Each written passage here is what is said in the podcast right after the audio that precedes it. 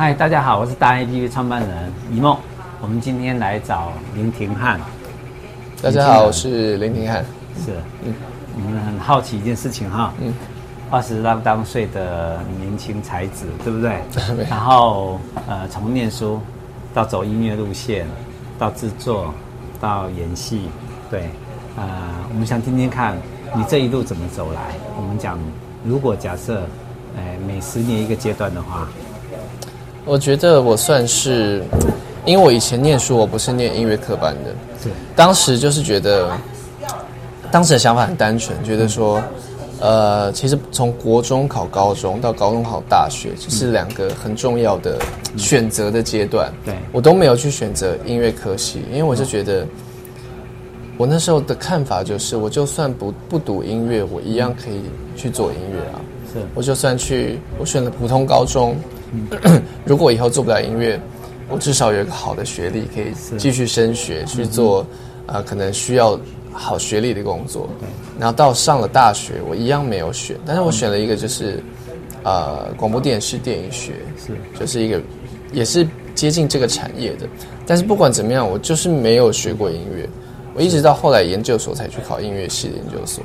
但是其实就比起到后来啊，我就发现比起那个，呃，从小就学音乐的人，对呀、啊，那个、很辛苦哎。对，所以等于说我的起跑点比人家晚了，我我后面就就得花更多的时间，更努力去补足前面 lost 掉的部分。嗯，所以呃，包括包括一些音乐的基本知识，一些呃乐理啊什么的，都是我后来。花了很多时间去去补起来的，像像我爸他就是音乐科班的，是对，所以对他来说，啊、呃，他他弹钢琴，他写歌，他其实有一定的基础。我怕是林隆璇老师 啊，林隆璇老师，对对。你觉得以林隆璇老师来讲，嗯，你是小孩子看他的时候那种仰慕度哈？你觉得你你爸最最厉害的是什么？我觉得他钢琴弹得非常好，钢琴弹得非常好，对，OK。因为其实大家看到的可能是他的歌，是，然后他写的歌，他唱的歌，比较少人会去注意那个钢琴弹的好不好。OK，对，所以但是因为我真的就知道他是真的是钢琴非常厉害。好，对对对，真的耶，我们难以想象，就是其实我们呃达人这个平台目的就是在发掘说每个达人他的特色，对不对？其实。嗯呃，龙璇老师他的是钢琴，嗯，我们称他钢琴王子不为过哈，嗯，应该是这样形容哈。嗯，嗯，嗯，那相对的，回过头来之后，刚刚我们继续往下的话题说，你觉得你最大的特色，最以你为让自己觉得自豪的是什么？我觉得是我的创作，创作，对，因为我觉得对我来说写歌，呃，写歌没有所谓对或错，对，因为歌曲是很主观的，它顶多就是你的经验够不够，是。也就是，比如说像打游戏的时候会有那个经验值嘛，对，嗯，就是你的经验值累积的多少，你就可以创作出什么样的作品。是，所以我觉得，呃，包括像我跟我爸的创作风格其实都很不一样，对，但也没有说谁比较好，谁比较差。所以我们我们很有趣，人家都会问我说，呃，你在写歌的时候，你爸会不会给你对指导啊、意见什么的？我说我们是互相交流.对，对，我们就是互相给彼此意见，然后，嗯、呃，有一些可能我我有的他没有的，他有的我没有的，就是弥补彼此缺少的，然后就是都会越来越好。在我们商业界看起来，这就，就是我们称为世代传承里面的一个重点，就是要有断开不同的。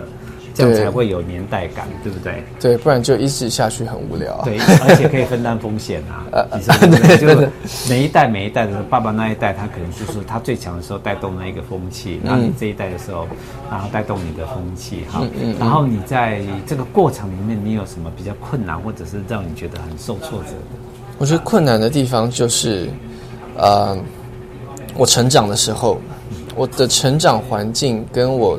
出道以后的市场环境是流行的东西其实很不一样，是这个是我花了很多时间去调试的，因为我我听着这样的歌长大，对，所以我写出来的就会是这样的东西。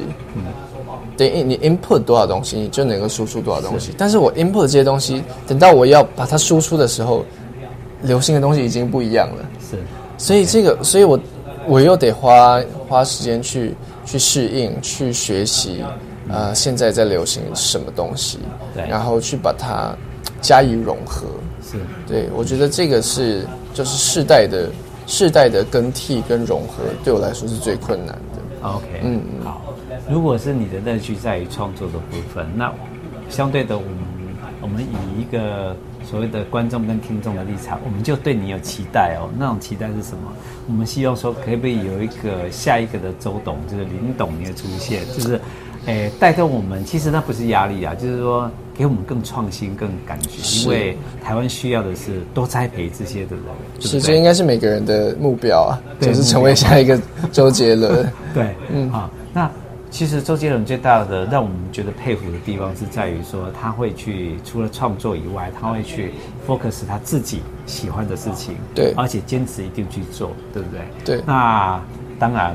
我今天绝对不会去问出你那一个下一个你要带我们的秘密，因为大家拭目以待吧，这是最好玩的地方，是，对不对？OK，好，我们今天就这样子喽，好，好，OK，拜拜，拜。